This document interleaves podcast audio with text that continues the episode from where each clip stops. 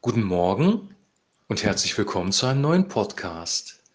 Ich möchte noch mal ein Corona-Special einfügen und zwar ähm, aus einem ganz bestimmten Grund. Ich habe nämlich in meinem Umfeld wahrgenommen, dass äh, der Druck auf Einzelne zunimmt, sich impfen zu lassen. Dass wir einmal die moralische Ansprache haben von unserer Politik und äh, von den Medien und auf der anderen Seite auch beeinflusst werden von Arbeitgeber, Freundeskreis oder sogar Familie. Das kann Druck auf unser Leben bringen und dann stellt sich die Frage, wie entscheide ich mich, wie, wie komme ich eine, zu einer guten Entscheidungsfindung? Und hier gibt es ähm, zwei Dimensionen, die wir beachten müssen. Das eine ist die geistliche Dimension und das eine ist die äh, natürlich gegebene Dimension, ähm, unsere persönliche Lebenssituation. Das hat zu tun mit unserem Alter, unserem Geschlecht, mit unseren Vorerkrankungen, mit unserem persönlichen Risikoprofil. Denn es ist ein großer Unterschied, ob du im Homeoffice arbeitest oder vielleicht mit vielen Menschen zusammenkommst, ob du Mann bist oder Frau, ob du über 70 bist oder unter 40, ob du Vorerkrankungen hast oder nicht. Es gibt ein Risikoprofil für dich persönlich und nach diesem Risikoprofil musst du Entscheidungen treffen. Und die kann für den einen so aussehen, für den anderen so. Der eine lässt sich impfen, der andere nicht. Und das ist beides okay und das ist beides legitim. Also wir brauchen eine besondere, nüchterne Herangehensweise, um abzuwägen, ähm, ob die Impfnebenwirkungen, die Nebenwirkungen beziehungsweise die, die Folgen der Corona-Erkrankung ähm, wert sind, ob das Risiko-Nutzen-Profil stimmt für uns persönlich. Das ist ein ganz, ganz wichtiger Punkt. Der nächste wichtige Punkt ist, dass wir von der Bibel her gesehen uns durch zwei Dinge nicht leiten lassen sollen. Wir sollen uns nicht leiten lassen durch Angst. Also du sollst deine Entscheidung nicht treffen aus Angst. Und du sollst dich auch nicht ähm, leiten lassen durch die Meinung von Menschen, durch die Manipulation von Menschen, und da kann ziemlicher Druck kommen und das ist nicht ganz einfach, dem aus dem Weg zu gehen.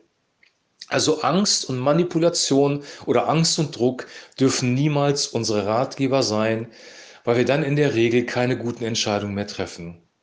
Wie treffe ich jetzt die richtige Entscheidung? Ich glaube, dass der Friede Gottes, der höher ist als alle Vernunft, als alle unsere Gedanken, der unser Herz und unsere Sinne bewahrt, wie es die Bibel sagt, ein guter Ratgeber ist, dass wir uns leiten lassen sollen durch den Frieden Gottes, durch den Heiligen Geist, ähm, durch seine Gegenwart. Dazu müssen wir seine Gegenwart suchen und in seiner Gegenwart sein. Und ähm, da ist mir die Tageslosung heute aufgefallen, weil diese Tageslosung äh, wirklich gewaltig ist. Die Tageslosung steht im Psalm 138, Vers 3 und da heißt es, wenn ich dich anrufe, so erhörst du mich und gibst meiner Seele große Kraft. Wenn ich dich anrufe, so erhörst du mich und gibst meiner Seele große Kraft. Psalm 138, Vers 3.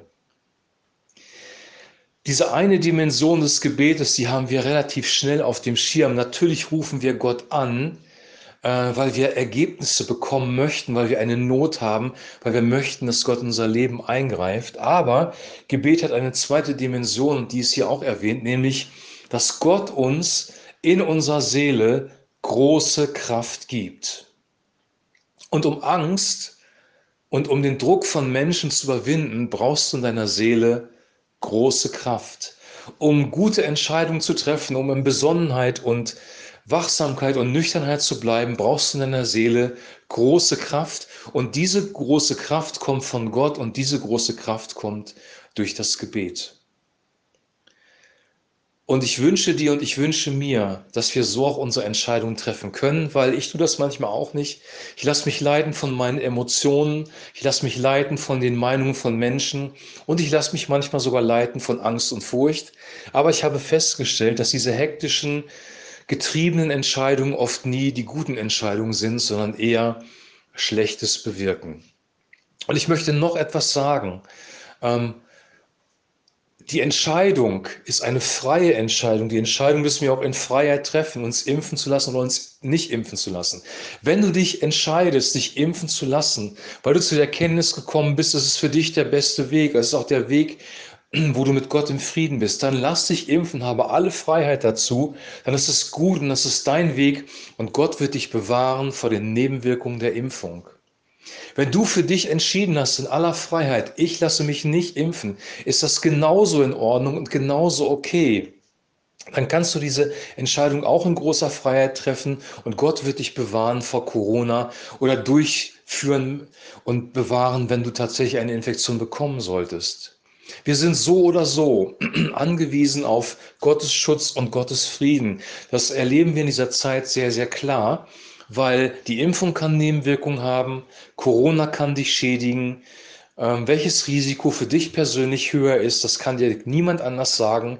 Das musst du selber herausfinden. Du musst deine Familie mit berücksichtigen. Die spielt nämlich auch noch eine Rolle, deine Lebenssituation, all die Dinge, die ich vorher genannt habe. Also ich möchte hier eine Lanze brechen für eine Freiheit und sehr klar auch nochmal betonen, dass es nicht okay ist, jemandem ein schlechtes Gewissen zu machen, weil er sich nicht hat impfen lassen oder andersherum jemanden zu verachten, weil er sich hat impfen lassen.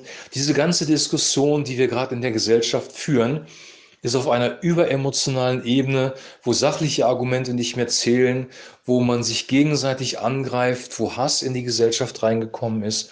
Und das ist niemals ein guter Weg.